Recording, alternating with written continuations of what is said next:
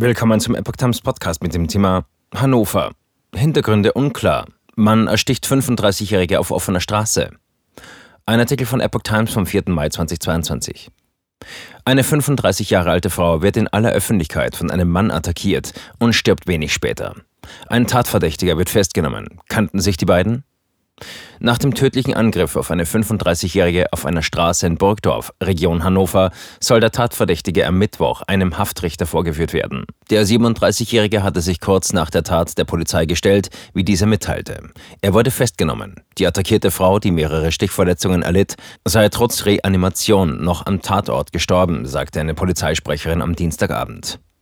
Zum Tatmotiv konnte sie keine Angaben machen. Es sei auch unklar, in welcher Beziehung der Mann und die Frau standen. Beide kommen aus dem Landkreis Celle. Es wird wegen eines Tötungsdeliktes ermittelt. Für die Spurensicherung wurde der Tatort großräumig abgesperrt. Dort wurde auch ein Auto sichergestellt. Vermutlich habe die Frau es gefahren. Die Beamten suchen jetzt nach weiteren Zeugen.